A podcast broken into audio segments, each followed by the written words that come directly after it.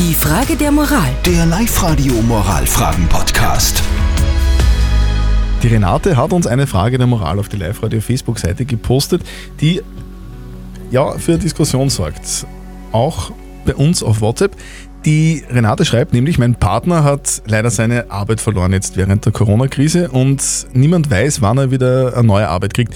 Jetzt ist er zu Hause und lässt sich ziemlich gehen und ich weiß, es ist schwer für ihn, aber wie lange darf oder soll ich ihm das durchgehen lassen, bevor ich von ihm verlange, dass er sie endlich mal zusammenreißt. Ihr habt uns ganz viele WhatsApp-Nachrichten geschickt. Zum Beispiel die Claudia, die schreibt, wenn dein Freund sich so gehen lässt, dass er zu viel trinkt und lustlos ist und null Bock auf alles hat, dann würde ich ihn schon drauf ansprechen, nicht, dass er irgendwie in den Alkoholismus kippt.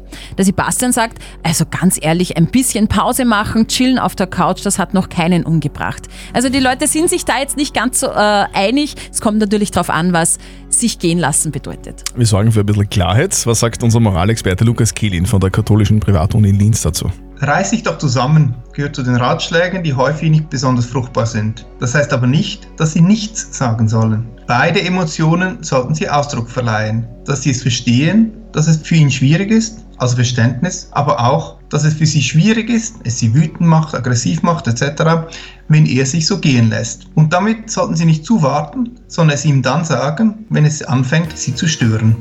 Also ich glaube grundsätzlich, dass es schon eine verdammt schwierige Situation ist. Ja. Jemand, der noch nie seine Arbeit verloren hat, der kann vermutlich gar nicht wirklich beurteilen, wie es einem da geht, wenn man sich fühlt.